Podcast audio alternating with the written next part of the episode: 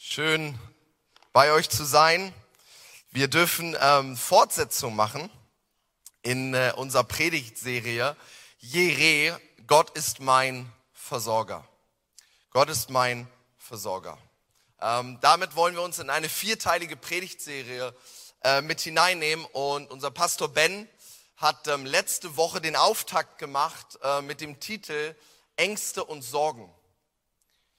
Gott vertrauen, ihn als unseren Versorger ansehen, ähm, trotz und in Umständen, wo wir vielleicht Ängste und Sorgen erleben. Und er hat uns mit reingenommen in die Geschichte von Abraham und ähm, warum Abraham irgendwann diesen Ausspruch macht, Jahwe Jireh, mein Gott sieht, mein Gott ist der Versorger. Wenn du das verpasst hast, kannst du es dir gerne nochmal anhören. Und ich weiß nicht, wie, wie du das siehst oder erlebst oder wahrnimmst, aber wir leben natürlich in spannenden Zeiten und in diese Zeiten ähm, trifft diese Predigtserie den Nagel auf den Kopf. Ich glaube, selten ähm, in der näheren Vergangenheit ähm, waren die Weltgeschehnisse so turbulent. Ich meine, Energiepreissteigerung, bei uns weiß niemand, was nach dem Winter oder im Sommer oder im Herbst nächsten Jahres an Rechnungen ins Haus flattern. Dinge wie Inflation und gestiegene Benzinpreise sind längst Standard. Ähm, ich habe gestern übrigens, ähm, ich weiß nicht, wer das noch gesehen hat, gestern einfach ein Video gesehen, ich glaube von der Tagesschau, dass zwei Deutsche in Frankreich gestrandet sind, weil es kein Benzin mehr gab, weil die da gestreikt haben. Und dann haben die ihr Auto über die Autobahn geschoben. Also zwei Männer hinterm Auto und haben das wirklich, und richtig gut fand ich so das Tagesschau-Team, ne, die einfach direkt mal Kamera drauf, äh, die schieben da ihr Auto. Und irgendwie war das für mich war das für mich sprichwörtlich für die Season, in der wir leben. Es ist irgendwie spannend. Und genau in diese Season rein wollen wir uns als Kirche an den klammern, von dem unsere Versorgung kommt, nämlich unser Gott. Und ich möchte heute Morgen, ähm, dass wir neu daran erinnert werden, ähm, wer ist unser Versorger? Wer ist unser Versorger? Ist es dein Arbeitgeber? Ist es dein Konto? Sind es die Leute, mit denen du dich umgibst, die dir Geborgenheit geben? Von heute Morgen wollen wir uns daran erinnern, dass wir überall verloren sind, außer bei unserem Herrn. Und dass er derjenige ist, der über alle Inflation und Benzinpreise erhaben ist. Komm, ich möchte beten mit uns und ich will Jesus einladen, dass er redet. Es sollen nicht meine Gedanken sein, die, die sprechen. Wir wollen in sein Wort gucken und wir wollen seine Gedanken hören an diesem Morgen. Jesus und so wenden wir uns an dich als unseren Gott und als unseren König, als unseren Retter und als unseren Versorger. Ich danke dir dafür, Herr, dass du deine Kirche, dass du uns Menschen durchgetragen hast bis hierhin und dass du damit nicht aufhören wirst. Ich danke dir dafür, Jesus, dass jeder von uns seine Geschichte mit dir hat. Die Geschichte der Versorgung, Geschichte der Barmherzigkeit. Und Heiliger Geist, ich bitte dich darum, dass du heute Morgen redest und dass du uns heute Morgen ermutigst, dir zu vertrauen, auch wenn Umstände vielleicht ganz anders aussehen mögen. Herr, wir suchen dich an diesem Morgen und wir brauchen dich. Amen. Amen. Herr, heute Morgen wollen wir die richtige Quelle der Sicherheit wählen. Und wenn du mitschreibst, ich habe die Predigt genannt, Gott vertrauen, wenn die Rechnung keinen Sinn macht. Gott vertrauen, wenn die Rechnung keinen Sinn macht. Wenn die Kalkulation in deinem Kopf keinen Sinn ergibt. Vielleicht schaust du ähm, den Winter an und denkst dir, das passt nicht. Vielleicht bist du in der Familie und ihr wollt euren Kindern schon immer mal wieder was bieten und in den Urlaub fahren. Und du guckst da drauf und du denkst, das passt nicht. Vielleicht bist du hier oder du kennst jemanden, der krank ist und du merkst, das Ding ist für mich nicht kalkulierbar. Ich habe das nicht in der Hand. Diese Predigt ist für dich. Diese Predigt ist für dich. Gott vertrauen, wenn die Rechnung keinen Sinn macht. Und ich möchte dich ganz kurz in eine ähm, Geschichte mit reinnehmen, ähm, wo die Rechnung keinen Sinn gemacht hat für Layana und mich. Ähm, 2016 ähm, war ein spannendes Jahr für Layana und mich. Ähm, nicht nur haben wir 2016 geheiratet, sondern 2016 haben wir auch ähm, unseren offiziellen Ausbildungsstart zu Pastoren hier in dieser Kirche gehabt. Ähm, und es war ein relativ spannendes Jahr. Ähm, Gott hat die Jahre vorher mit uns darüber gesprochen. Viele von euch wissen das. Ähm, ich wollte nie in der Kirche landen. Ich wollte nie Pastor werden. Ich wollte Arzt werden. Und Gott hat schon 2012 angefangen, Dinge in meinem Leben zu tun und mit mir über Dinge zu sprechen. Und so wie ich manchmal bin, habe ich das halt erst Ende 2015 gecheckt. Und Liana und ich waren in Südafrika im Urlaub und eigentlich war uns klar, in Südafrika werden wir die Entscheidung treffen, was wir tun. Und dann kommen wir wieder. Ähm, wir haben, wie gesagt, in dem Jahr geheiratet und wir kommen zurück mit diesem Yes für Jesus. Ähm, wir machen das. Wir hatten keine Ahnung, was passieren wird. Wir hatten keine Ahnung, wie das werden wird. Ähm, du musst dir vorstellen, wir haben äh, einfach, wir haben das von uns aus getan. Wir haben unsere Jobs reduziert, ähm, die wir hatten. Und wir haben uns einfach ehrenamtlich und unentgeltlich in diese Church eingebracht. Ähm, wir haben äh, einen halben Job äh, hier gemacht, ähm, ohne irgendwas dafür zu kriegen, weil wir das wollten, weil wir lernen wollten und weil wir uns Jesus zur Verfügung stellen wollten und weil wir diesen Weg gehen wollten. Wir hatten keine, keine also ich hatte jedenfalls keine große Perspektive oder einen Plan, was kommen wird. Ähm, und dann kommen manchmal auch so Stimmen. Ich erinnere mich, dass ich ein, zwei Gespräche hatte, auch aus meiner Familie, die dann gefragt haben, okay, und was ist der Plan? So, was ist die Sicherheit? Ähm, wie geht das? Ähm, und ich erinnere mich, äh, wie gesagt, wir haben frisch geheiratet ähm, wir haben unsere Jobs reduziert, ähm, ganz bewusst. Und dann, dann haben wir das gemacht, was man in diesem Moment vielleicht nicht tun sollte. Wir haben eine Budgetplanung gemacht. Und Liana und ich haben relativ schnell gemerkt, auf der einen Seite schreibst du deine Einnahmen auf und auf der anderen Seite schreibst du deine Ausgaben auf, deine Fixkosten. Und wir haben gemerkt, dass, dass das, was dieser, dieser Predigt den Titel gegeben hat, dass das ab jetzt unser Leben ist. Diese Rechnung macht keinen Sinn. Diese Rechnung macht keinen Sinn. Ähm, ich glaube nicht, dass einem das irgendjemand empfehlen würde. Und dann standen wir da und die Frage war, okay, was machen wir? Aber wir hatten das Reden Gottes so klar gehört und wir haben uns herausgefordert gefühlt, ihm vollkommen zu vertrauen. Und dann haben wir das gemacht. Wir haben uns dazu entschieden, wir werden nicht besonders krass sparsam leben und jetzt jeden Pfennig umdrehen. Und wir werden auch nicht besonders großzügig leben oder freigebig leben. Wir werden ganz normal leben. Und wir werden darauf vertrauen, dass Gott uns versorgt. Keine Ahnung was, keine Ahnung wie, aber wir werden darauf vertrauen, dass Gott uns versorgt. Und ich kann jetzt schon sagen, Freunde, ich bin ein lebendiges Zeugnis dafür, dass er das getan hat. Ich bin ein lebendiges Zeugnis davon, dass er das getan hat. Und ich werde in dieser Predigt ein, zwei, drei Geschichten mit uns teilen zu seiner Ehre, wie er versorgt, wenn die Rechnung keinen Sinn macht. Freunde, das Gute ist, Gott rechnet nicht in unserem System. Wusstest du das? Vor allem nicht im deutschen System. Das ist nämlich ganz schlimm. Gott, recht, Gott ist kein Deutscher. Der rechnet nicht in einem deutschen System. Wusstest du das? Das ist wichtig mitzunehmen. Lass mich dir eine Frage stellen. Was ist mehr wert? Ein Deutscher, let's go. Äh, lass mich dir eine Frage stellen. Was ist mehr wert? 2000 Euro oder 2 Cent? Jeder von uns würde antworten 2000 Euro. Ja, logisch, ich auch. Aber wer hat das definiert? Wir brauchen diesen Wert, damit unsere Welt Sinn ergibt. Wir brauchen diesen Wert, damit unser System funktioniert.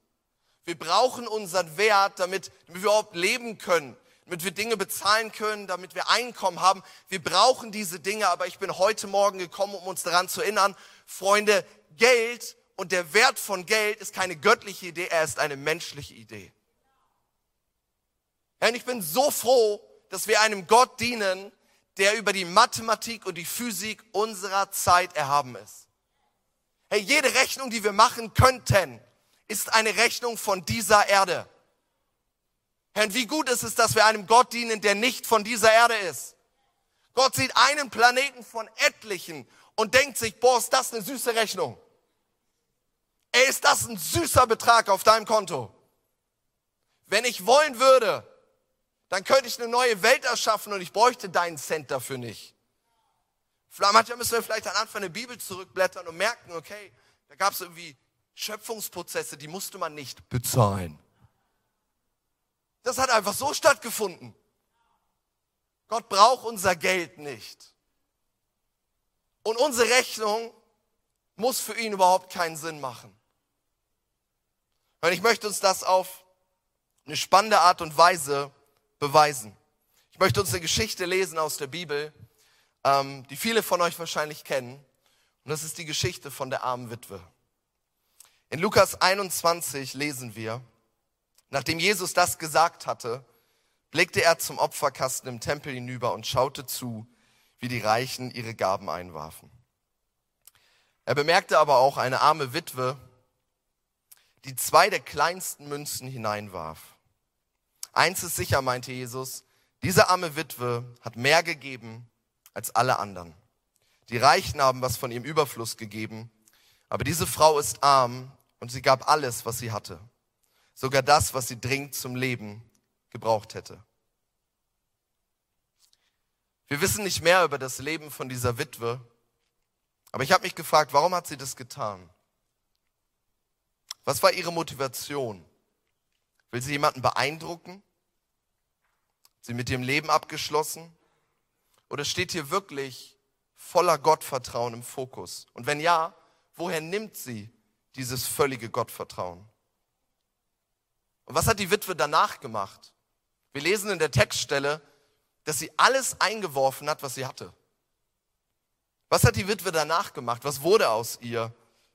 Ohne Ehemann, in dem damaligen System völlig hilflos, dazu noch arm. Wie müssen ihre Gedanken ausgesehen haben? Hatte sie Angst? Hatte sie Panik? Hatte sie Sorgen? Wir sehen an diesem Beispiel, dass Jesus keine Geldbeträge gegeneinander aufwiegt, aber dass Jesus am Ende trotzdem zu der Erkenntnis kommt, diese Frau hat mehr gegeben als alle anderen. Diese Frau hat mehr gegeben als alle anderen.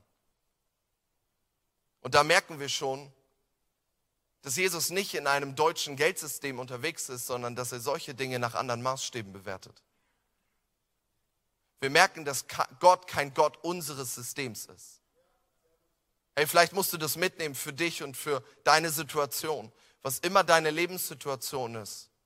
Gott ist kein Gott eines deutschen Systems. Gott ist kein Gott irgendeines Systems auf dieser Erde. Wenn Gott möchte, dann kann er jedes System auf dieser Erde umdrehen. Wenn Gott möchte, dann kann er, kann er alles tun, was er vermag.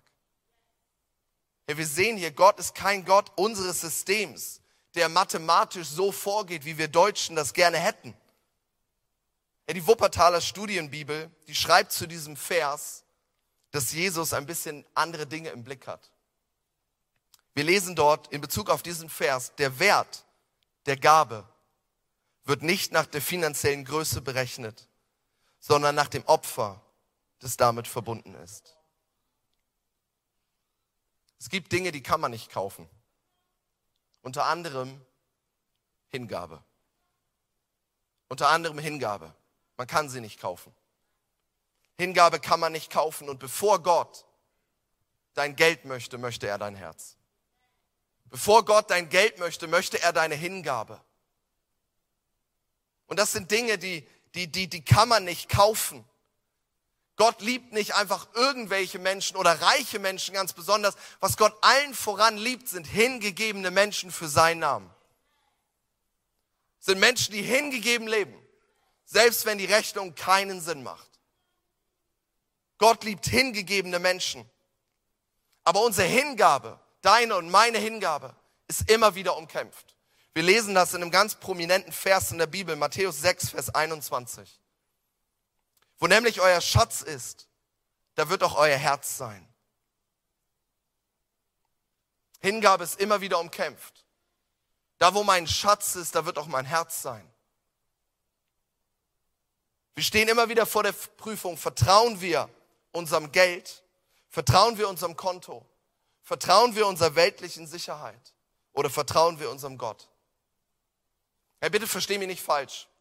Ich möchte heute Morgen nicht sagen, dass wir nicht arbeiten gehen sollen. Ich möchte heute Morgen nicht sagen, dass wir unsere schöne deutsche Versicherung haben sollen. Die habe ich auch. Die, die, das, das können wir weitermachen. Ich will nicht sagen, dass wir nicht sparen dürfen. Und ich will nicht sagen, dass wir keinen Besitz haben dürfen. Das dürfen wir. Aber die Bibel fordert uns trotzdem immer wieder heraus, wo hängt dein Herz? Und wenn dir alles weggenommen wird, woran hängt dein Herz? wenn du alles verlieren würdest, welcher Sache würdest du am meisten hinterher trauern? Die Bibel weiß, dass Hingabe immer wieder umkämpft ist. Und in Sprüche 3, Vers 5 steht, verlass dich nicht auf deinen eigenen Verstand, sondern vertrau voll und ganz auf dem Herrn. Dieser Vers bringt es auf den Punkt. Wo liegt die Quelle meiner Sicherheit? Hey, wenn mein Verstand, weißt du, was der Verstand macht? Der Verstand, der rechnet. Der Verstand versucht sich einen Überblick zu verschaffen. Der Verstand versucht menschmöglich abzuwägen, ob das Ding am Ende Sinn ergeben könnte. Und wenn dieses Ding Sinn ergeben könnte, wenn deine Rechnung Sinn ergeben würde, wenn sie es tut, dann ist dein Verstand zufrieden.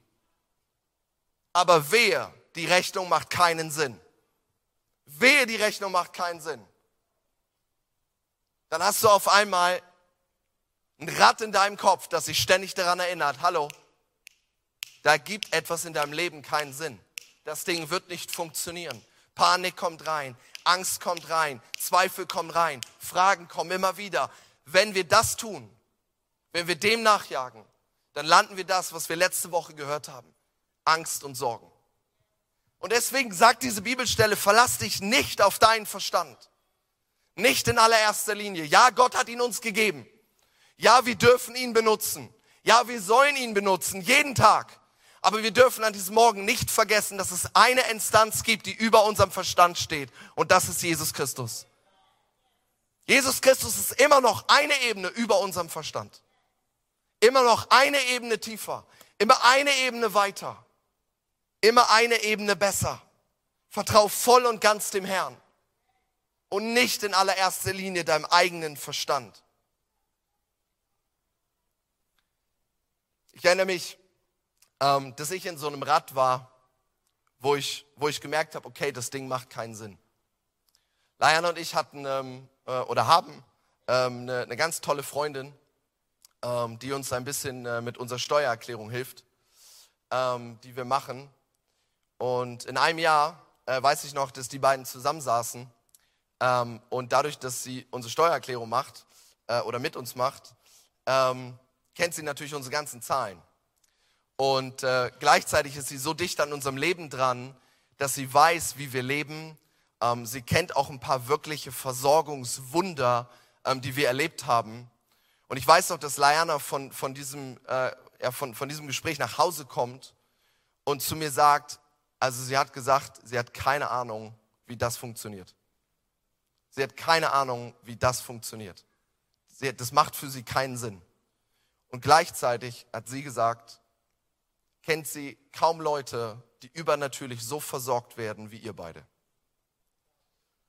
Und wie gesagt, für mich war das, für mich war das eine unfassbare Ermutigung, die mich genau auf diesen Punkt geführt hat. Tarek, wie geht's weiter? Vertraust du auf deinen Verstand? Vertraust du auf deine Rechnung? Oder vertraust du Gott? Nochmal, ich möchte nicht sagen, dass wir nicht sparen dürfen. All diese Dinge sind gut und die sollten wir tun. Wir sollten auch unseren Verstand benutzen und gut und weise mit Finanzen umgehen. Ich möchte uns nur an den Punkt führen, dass es eine Instanz über unseren Finanzen gibt und das ist Gott. Und wer sind wir, wenn die Rechnung keinen Sinn macht? Weil jeder kommt irgendwann, glaube ich, in seinem Leben an den Punkt, an dem irgendeine Rechnung keinen Sinn macht. Und dann ist die Frage, was bleibt? Was bleibt, wenn ich keinen guten Ausblick habe? Was bleibt, wenn das Konto eine andere Sprache spricht? Was bleibt dann? Und ich will uns heute Morgen ermutigen, dann bleibt ein Gott, der dich immer noch liebt, der dich immer noch trägt und der dich immer noch durchführen wird. Der bleibt. Und der geht nicht weg. Den kannst du auch nicht verlieren und du kannst ihn auch nicht ausgeben, so dass er irgendwann leer läuft. Das funktioniert nicht. Und gleichzeitig merken wir, dass woran Jesus vor allem interessiert ist, ist unser Herz und unsere Hingabe. Geld und Besitz waren schon immer eine Riesen-Challenge für das menschliche Herz. Geld und Besitz waren schon immer eine Riesen-Challenge für das menschliche Herz. Ich habe einmal zwei Fakten für dich. Wusstest du, dass die Bibel, dass Gott das wusste und dass Gott deswegen gedacht hat, also Geld und Besitz, da haben die Menschen so richtig Schwierigkeiten mit. da muss ich mal eine Menge drüber schreiben. Ich habe mal zwei Fakten für dich. Wir haben in der Bibel ungefähr knapp über 500 Verse übers Gebet. Eine ganz fromme, eine ganz tolle Sache. Aber es gibt über 2000 Verse zum Thema Geld und Besitz. Das ist das Vierfache. Wir haben das Vierfache an Versen über Geld und Besitz als über das Thema Gebet. Wir lesen von 38 Gleichnissen und 16 davon, das ist fast die Hälfte, haben das Thema Geld zum Thema. 16 von 38 Gleichnissen sprechen über das Thema Geld. Und in dieser Welt lernen wir, horte, spare, hab viel. Konto muss voll sein. Rentenplan muss da sein. Wenn die Dinge nicht sitzen, dann macht das deutsche Herz aber sowas von Nüpfer. Dann ist aber aus und vorbei. Wenn das nicht passt, dann ist schwierig. Aber die Bibel lehrt uns eigentlich in Anekdoten, also einen ganz kleinen anderen Umgang mit, mit Besitz. Ich will uns mal 1. Timotheus lesen. Steht, wenn wir zu essen haben und uns kleiden können, dann sollen wir zufrieden sein. Wie oft erliegen Menschen, die unbedingt reich werden wollen, den Versuchungen des Teufels. Wie oft verfangen sie sich in seinen Netzen. Solch unsinnige und schädlichen Wünsche stürzen die Menschen in den Untergang und ins Verderben. Denn alles Böse erwacht aus der Habgier. Schon so mancher ist dir verfallen und ist dadurch vom Glauben abgekommen. Und ganz ehrlich, ich muss euch das nicht beweisen, oder? Jeder von uns weiß, wenn es um das Thema Geld geht, machen wir keine Witze. Freundschaften sind an diesem Thema zerbrochen. Ehen sind an diesem Thema zerbrochen. Es gibt Ehen, die werden nicht mal geschlossen, ohne das Thema Geld vorher vertraglich zu regeln. Warum? Weil jeder weiß, wenn diese Bombe explodiert, dann aber Rambazamba im Hotel. Dann läuft, der, dann läuft hier gar nichts. Es gibt Familien, die hassen sich aufgrund des Themas Geld. Erbschaften sind ein Riesenthema. Ich muss uns das heute Morgen nicht beweisen. Jeder Einzelne von uns weiß. Wir können eine Menge schnacken, wir können eine Menge Witze machen, aber wenn es um das Thema Geld geht, dann ist es vorbei. Geld und Besitz ist eine Riesen-Challenge, mich eingeschlossen, für die Menschheit. Und Gott wusste das. Gott wusste das. Und Gott wusste, er muss eine Menge dazu schreiben und er muss eine Menge dazu sagen. Hier steht, alles Böse erwacht aus der Habgier. Bin ich zufrieden mit dem, was ich habe, was Gott mir in mein Leben gibt? Ich kann mehr haben, aber wem jage ich mehr nach? Mehr Besitz, mehr Geld oder mehr Jesus? Mehr Geld, mehr Besitz oder mehr Jesus? Und ich kann nicht anders als, ähm, wenn ich über Habgier nachdenke, an die Geschichte des reichen Jünglingen zu denken aus der Bibel. Du kennst die Geschichte vielleicht das ist ein, ist ein reicher Mann, der zu Jesus kommt in der Bibel und der Jesus nachfolgen möchte und der ein paar Fragen stellt. Und Jesus gibt ihm eine Challenge. Er sagt, verkauf alles, was du hast, gib es anderen Leuten und folge mir nach. Und der reiche Jüngling bringt es nicht übers Herz. Der schafft es nicht. Ich habe eine Quizfrage für dich. Wollte Jesus sein Geld? Hast du die Geschichte schon mal so gelesen? Wer hat das Geld bekommen? Wer hätte das Geld bekommen sollen? Nicht Jesus. Jesus hat gesagt, gib es irgendwen anderen. Gib es anderen Leuten. Ich brauche das nicht. Gib es anderen Leuten. Es ging Jesus nicht ums Geld. Er wollte das nicht haben. Er hat gesagt, gib das anderen Leuten. Was Jesus wusste ist, dein Geld wird dir mächtig im Weg stehen, mir nachzufolgen. Und das hat nichts damit zu tun, dass man kein Geld haben darf. Aber Jesus wusste ganz genau, deine Hingabe gehört deinem Geld. Deine Opferbereitschaft gehört deinem Geld. Dein Fokus gehört deinem Geld. Dein Leben ist zentriert auf dein Geld. Solange das so ist, kommen wir nicht ins Geschäft. Solange wir das machen, funktioniert das nicht. Thank you, brother. Das macht keinen Sinn. Hey, und als ich diese Textstelle gelesen habe, da hat Jesus mich an die arme Witwe erinnert, die das komplette Gegenteil zu unserem reichen Jüngling ist. Und es gab ein Detail, ich bin richtig ehrlich mit dir, das ist mir vorher nie aufgefallen. Das ist mir nie aufgefallen vorher. Freunde, Quizfrage. Wie viele Münzen gibt die arme Witwe in diesem Beispiel?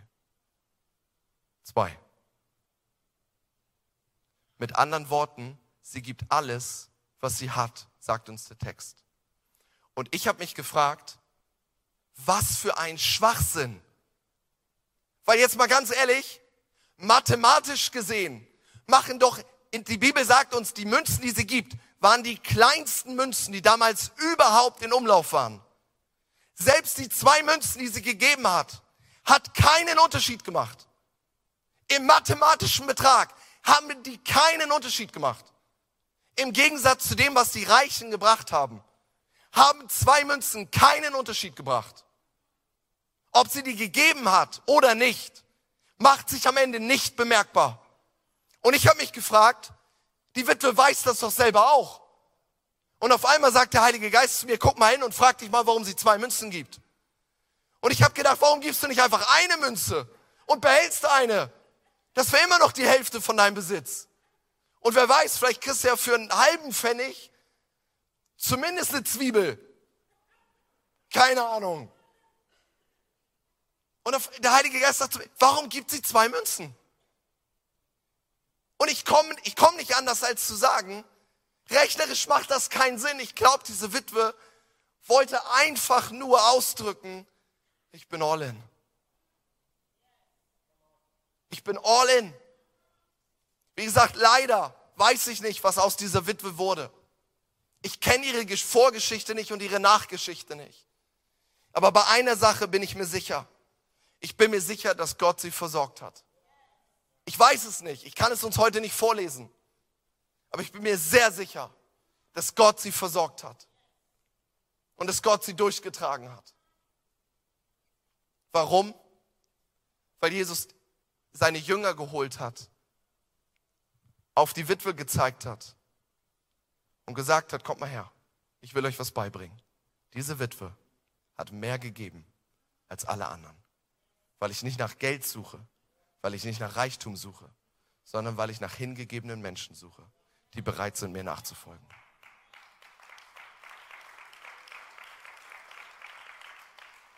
Und er holt extra seine Jünger, um diesen Punkt zu markieren. Freunde, heute Morgen möchte ich uns sagen, nicht unser Geld wird uns in letzter Instanz versorgen, sondern Gott. Gott wird uns versorgen in letzter Instanz. Ja, wir dürfen rechnen, ja, wir dürfen sparen, ja, wir dürfen arbeiten. Aber das, was unseren Fokus bekommen sollte, das ist Gott. Weil ich glaube, dass Gott diese Witwe durchgetragen hat. Warum? Weil wir in Jeremia 17, Vers 7 lesen, ich segne jeden, der seine Hoffnung auf mich, den Herrn, setzt und der mir ganz vertraut. Gott sagt, ich segne jeden, der seine Hoffnung auf mich, den Herrn, setzt und der mir ganz vertraut. Hey, das ist der Grund, warum ich glaube, dass Gott diese Witwe durchgetragen hat. Und ich habe uns mal was, was Schönes mitgebracht. Das ist meine Schatzkiste. Die ist cool, ne? Die Frage ist doch, wie schaffen wir es, Gott zu vertrauen, wenn die Rechnung keinen Sinn macht? Die Frage ist doch, wie schaffen wir es, Gott zu vertrauen in Umständen, die uns das Herz flattern lassen? Die Frage ist doch, wie schaffe ich es, Gott zu vertrauen, wenn wir eine Diagnose haben, die menschlich gesehen nicht zu lösen ist? Wie schaffe ich es, Gott zu vertrauen, wenn ich in Situationen stecke, die ich nicht überblicken kann? Wie schaffe ich das?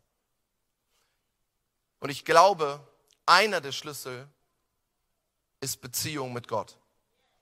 Ist Beziehung mit Gott. Weil da, wo keine Beziehung ist, da ist auch kein Vertrauen. Da, wo keine Beziehung ist, da ist auch kein Vertrauen. Du weißt, was ich meine, du kennst das.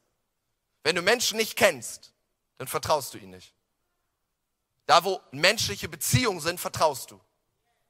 Da, wo du Menschen einen Tag kennst, vertraust du nicht sonderlich viel. Da, wo du Menschen 20 Jahre kennst, vertraust du mehr. In der Regel. Ohne Beziehung kommt kein Vertrauen zustande. Ohne qualitative Beziehung kommt nur wenig Vertrauen zustande. Ohne Beziehung haben wir kein Vertrauen. Ja, und diese Schatzkiste, die ist leer. Die ist leider leer.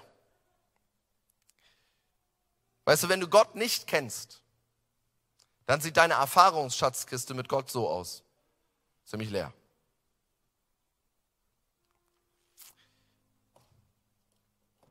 Aber wenn du anfängst, Gott kennenzulernen, wenn du anfängst, dein Leben mit Gott zu leben, dann hast du die Chance, deine Erfahrungsschatzkiste mit Erfahrung zu füllen.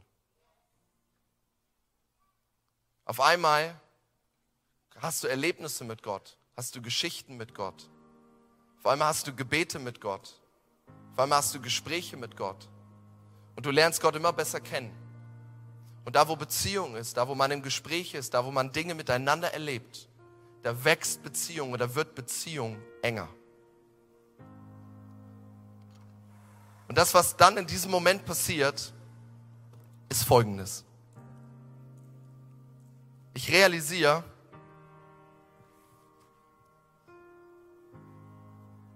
All diese Dinge gibt es in meinem Leben. Wir haben gerade was gefeiert. 90 Jahre Hob. 90 Jahre, wo Gott diese Kirche durchgetragen hat. Über Generationen hinweg, über verschiedene Menschen hinweg, über verschiedene Umstände hinweg. Und das sind alles Geschichten, die wir uns durchlesen können, die wir uns angucken können, wo wir merken, Gott hat was getan. Vielleicht stehst du sogar in dieser Chronik oder deine Geschichte in dieser Chronik. Das, ist, das kann eine Erfahrung sein, die du mit Gott gemacht hast. Was du jetzt machst, ist, du tust sie in deine Erfahrungsschatzkiste. Du hast was mit Gott erlebt. Da ist auf einmal Beziehung, da kommt Vertrauen zusammen. Oh, ich erinnere mich an, ich erinnere mich an diese eine Autostory. Das Auto musste repariert werden wir hatten das Geld nicht dafür. Und am Ende stand,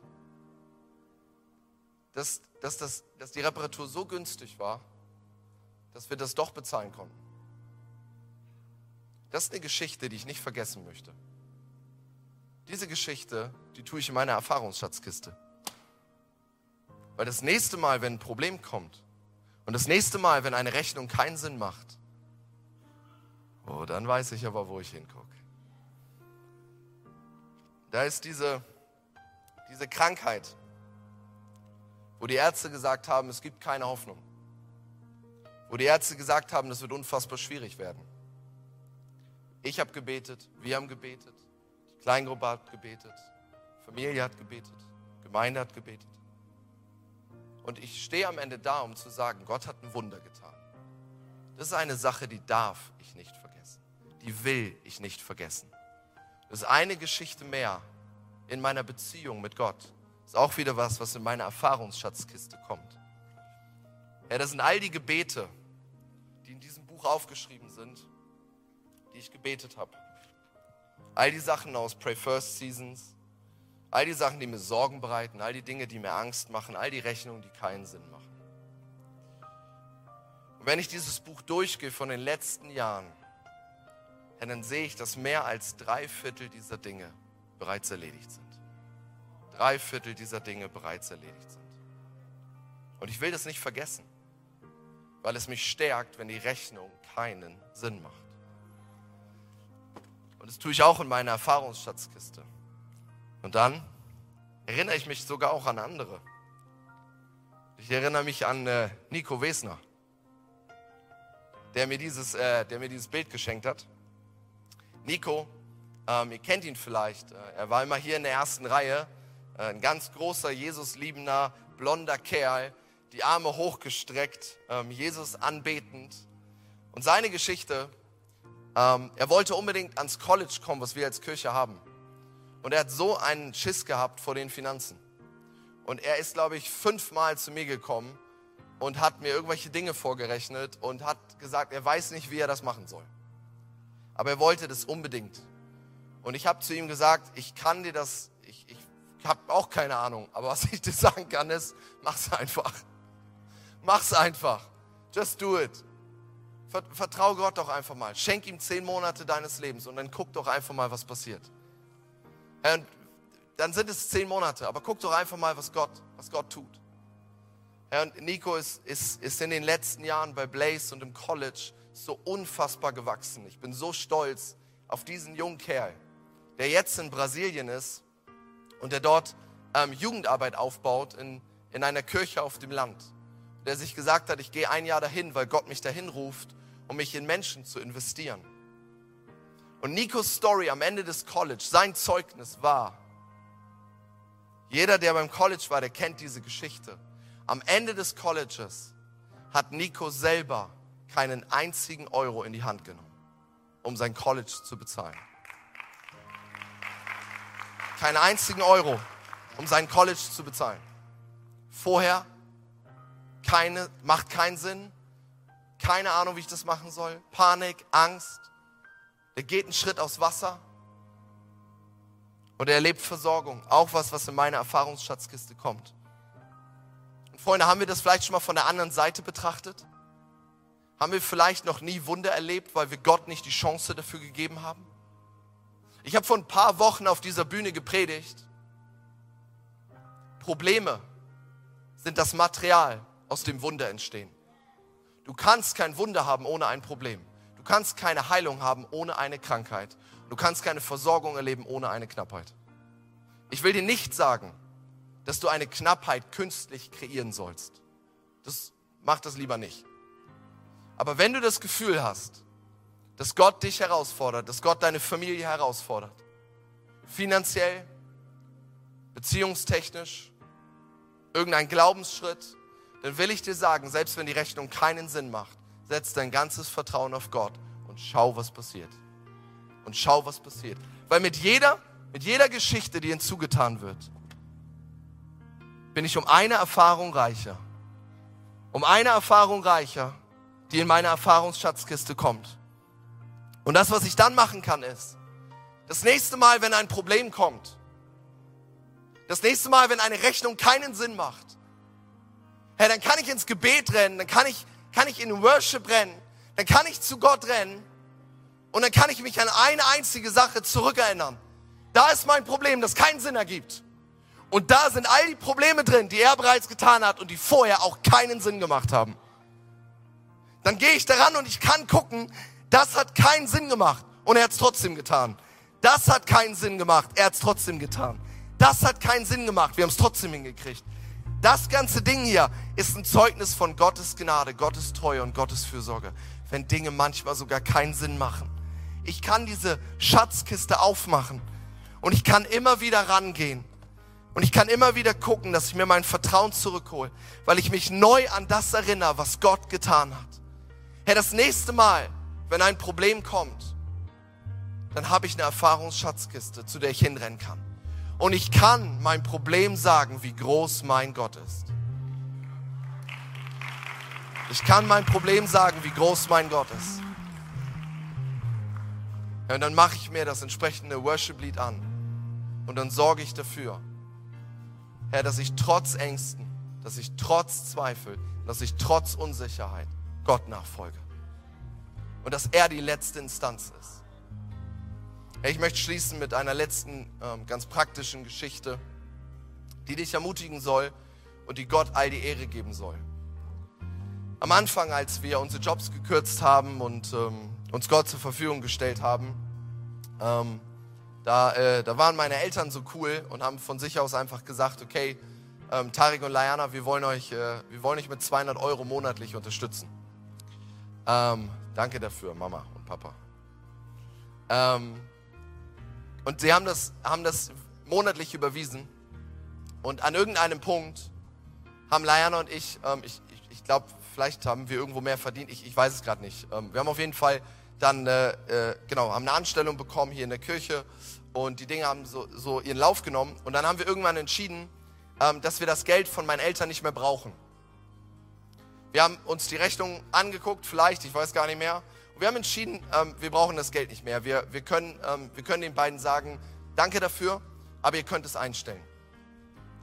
Und vor dieser Predigt haben Layan und ich nachgeguckt. Dass ich das meiner Mutter gesagt habe, war an einem Sonntag. Am nächsten Tag, am Montag, sitzen Layan und ich am Frühstückstisch.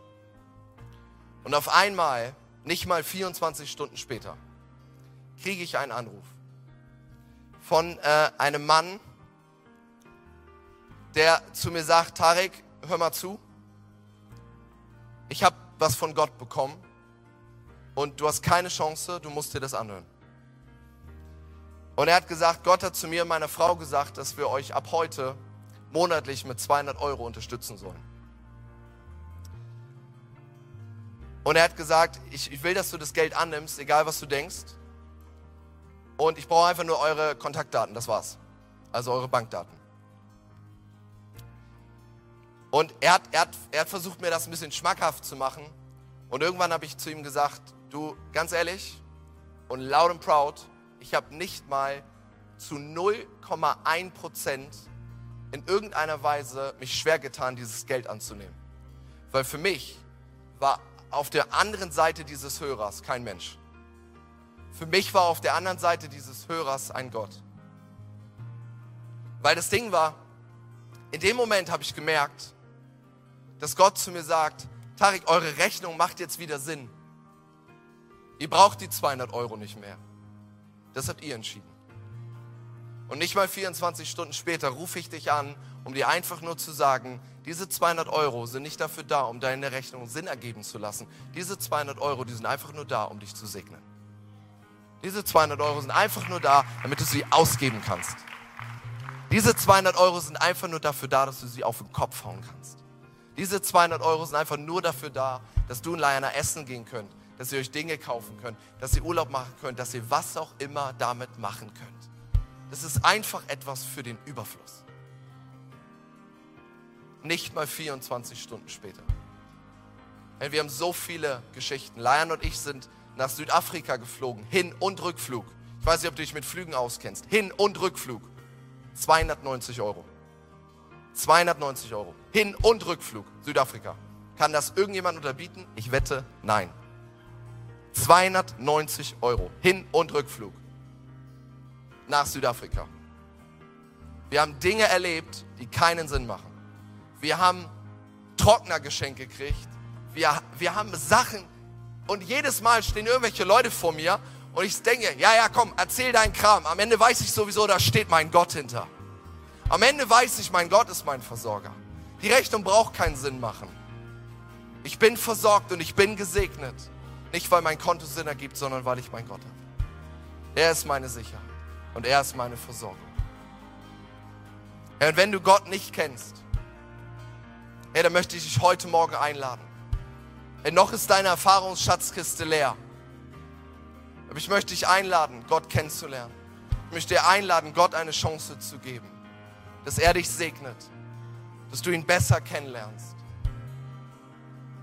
Und wenn du hier bist, hey, dann möchte ich gern für dich beten. Ich lade uns ein, dass wir alle unsere Augen schließen. Und wenn du hier bist und du kennst Jesus noch nicht, hey, dann lass mich dir sagen, Jesus ist auf diese Erde gekommen, um uns Menschen in unseren Fehlern und in unserer Sünde mit Gott zu versöhnen. Und die Bibel sagt uns, da wo wir Jesus Christus für unser Leben annehmen, da werden wir gerettet werden. Da erfahren wir Vergebung von unserer Schuld. Und wir dürfen in den Himmel kommen und Gemeinschaft haben mit unserem Gott. Wir haben eine Hoffnung über den Tod hinaus. Und wenn du hier bist und du kennst Jesus noch nicht, ja, dann möchte ich dir anbieten, dir ganz kurz deine Hand zu zeigen ähm, während niemand guckt und ich, ich möchte einfach von hier vorne für dich beten. Ich werde dich, werd dich nicht nach vorne holen oder ähm, dich aufstehen lassen oder so. Ähm, du kannst einfach deine Hand heben als Zeichen für Gott. Du sagst, Gott, hier bin ich. Ich möchte dich kennenlernen. Ich möchte dich erleben. Ist jemand hier, der sagt, ich möchte Jesus Christus kennenlernen? Ja, sehr cool. Dankeschön. Ist noch jemand hier, der sagt, möchte Jesus Christus nachfolgen. Ich kannte ihn noch nicht. Dankeschön, Dankeschön. Ist noch jemand hier, der sagt, ich möchte Jesus folgen? Von heute an oder wieder mal, ich komme zurück zu ihm. Hey, sehr cool. Wir haben zwei Leute. Ey, und das ist die beste Entscheidung, die du treffen kannst. Und ich möchte für dich beten. Und ich möchte uns einladen, dass wir als Gemeinde mitbeten. Ein Übergabegebet hin zu Gott. Und ich lade uns ein, dafür aufzustehen. Und wenn du möchtest, du hast dich gemeldet, dann kannst du das gerne laut oder leise nachbeten. Das Gebet ist nicht für mich oder für deinen Nachbarn. Das Gebet ist ein Gebet zwischen dir und Gott. Und wir wollen beten, Herr Jesus, ich danke dir für deine Gnade. Ich danke dir, dass du für mich am Kreuz gestorben bist. Bitte vergib du mir, wo ich ohne dich gelebt habe.